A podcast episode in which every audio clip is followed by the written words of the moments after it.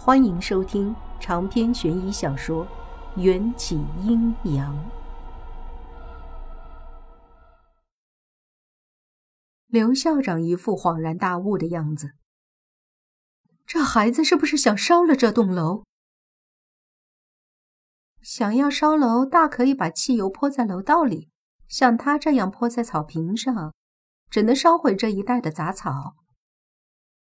我随口说出的话，突然让我的脑海中闪出一个关键的线索。我找了一个塑料袋，把地上植物灰烬装进去，给罗非打了个电话。喂，是罗警官吗？我这里有一点东西，又要麻烦你拿去做个检验了。打完电话没多久，寂静的夜幕就被一长串刺耳的警笛声打破。一辆警车和一辆救护车停在我们面前。罗非急匆匆地下车，见张雨欣失去知觉，立刻指挥医护人员把她送上救护车。王小姐辛苦辛苦，没想到这个张雨欣这么背。又撞上了邪门事。今晚的事情是有些奇怪，能不能让救护车送去西山医院？我在那里实习，方便照顾。一句话，王小姐在，我没啥不放心的。还有，麻烦手铐借我用一下。我把罗非别在皮带上的手铐取下来，把张雨欣的手和担架铐在一起。罗非投给我一个莫名的眼神，我耸耸肩。这样安全点。哦哦，还是王小姐想的周到。罗非恍然大悟的点点头，估计是认为女鬼还会借机附身在张雨欣身上。救护车平缓地向西山医院方向行驶，我和罗非乘坐警车跟在救护车后面。子夜时分，郊区的马路上几乎没什么人，连车子都很少看见。崭新的救护车开得很快。罗非那辆老掉牙的警车根本跟不上，一连熄火两次，好不容易发动，救护车早就把我们甩了。四下无人，润物无声，这样的开车环境很容易让人产生困意。罗非打了个哈欠，大概是怕驾驶途中睡着，索性和我聊起了天儿。刚才电话里你说要我帮你检验什么？我从包包里把那个装着草灰的塑料袋拿出来。我猜张雨欣放火应该是想要烧掉什么东西。我在烧焦的地面上找了一圈，什么都没发现。估计他想毁掉的东西已经烧成灰了。明白了，你是说那个附在张雨欣身上的女鬼想要烧掉的东西吧？罗非说出“女鬼”二字的时候，压低了声音，大概是怕印证了“夜里喊鬼就会撞鬼”的老话。罗非装作不经意的把车窗都关上了，我发现他的小动作，别过头偷笑。突然想起来，这件案子追到现在，撞鬼的人见到不少，可我好像还没亲眼见到过那个传说中的女鬼，甚至……连一点鬼气都没有感应到。罗非一边开车一边说着无聊的冷笑话。我望着车窗外迅速从我眼前掠过的一排排路灯，渐渐有些神游。路上很空，每次到路口信号灯黄跳红的时候，罗非担心停车时又会熄火，都会一脚油门，快速的冲过去。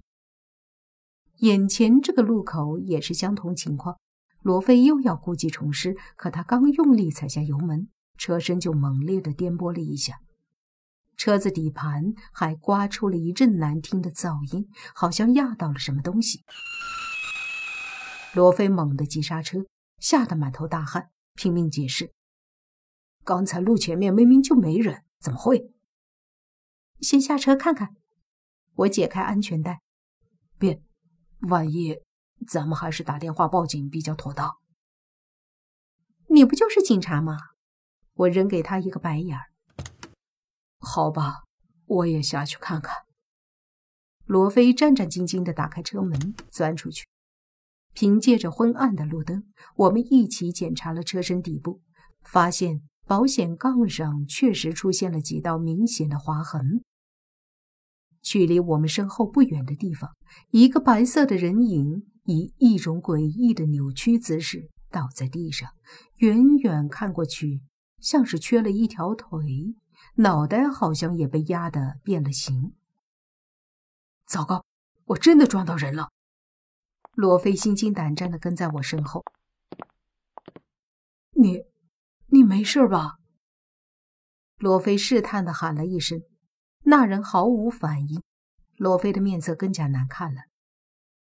医院实习的时候，我见过好几起车祸的病患，此时的心理素质要比罗非强上许多。我深吸了一口气，大着胆子抓起那人的衣服，想让伤患平躺。碰到那人之后，我才反应过来，手指上的触感竟不是布料，而是一种硬邦邦的纸质感。罗非，你来看！我叫了他一声。他他是不是已经死死了？罗非似乎在逃避，吓得说话都不利索了。我把地上压扁的人形物塞进罗非怀里，吓得他差点尿崩，不顾大老爷们的形象，尖叫着跳脚。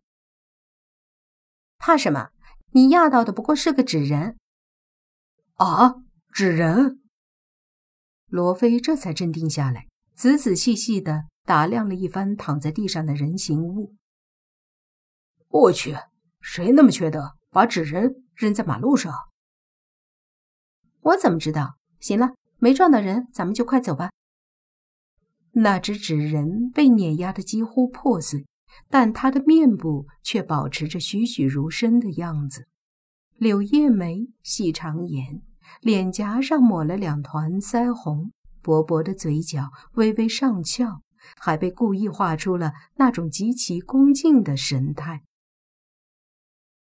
眼前的纸人似乎和寻常人家烧给祖先的那种纸人找不出任何不同，但他被碾压的缺胳膊少腿，在橙黄的灯光下还映照出那种恭敬僵硬的表情，就显得极其怪异了。估计罗非也被这只纸人吓得浑身发毛，赶紧扭过头往警车那边走，嘴里嘀嘀咕咕的，好像还在念着什么佛经。之后的行驶过程中，罗非学乖了，不管有车没车，是红灯还是绿灯，都只保持六十码匀速。西山医院在公路的最末，需要围着西山绕行很大一圈才能抵达。山道修砌的很马虎，连路灯都是三三两两，隔了老远才会出现第二个路灯。我望着窗外不断变化的景色，睡眼朦胧。转过最后一个弯道的时候，一个诡异的白色人影突然闯入了我的视线。那人影脸上两团血一样的腮红，缺了一条胳膊，歪歪扭扭地站在路灯下，正是刚才。被我们碾压过去的那个纸人，可那个纸人应该被留在距此五公里之外的公路上，不可能出现在我们面前。罗非，有什么事吗？一个转头，我再看向那个路灯下，纸人已经不在那里了。没什么，可能是我看错了。在我的狐疑中。警车已经到达西山医院。罗非询问了一遍张雨欣的情况，就开车离开。我忙了一整晚，也是身心疲惫，回到宿舍倒头就睡。被窝还没捂热，娇娇就蹑手蹑脚的往我的床上蹭过来。王姐，嗯，你能不能帮我去售货机买一包姨妈巾回来？我假装没听见，随便他在自己的床上血流成河，但娇娇却发挥了她牛皮糖十级的功力，贴了心要和我钻同一个被窝，推都推不出去。娇娇，我上辈子真是欠你的。无奈，我只能披上外套，一溜小跑去医院三楼的自动售货机去帮他买姨妈巾。西山医院可能是全市最吝啬的医疗机构了。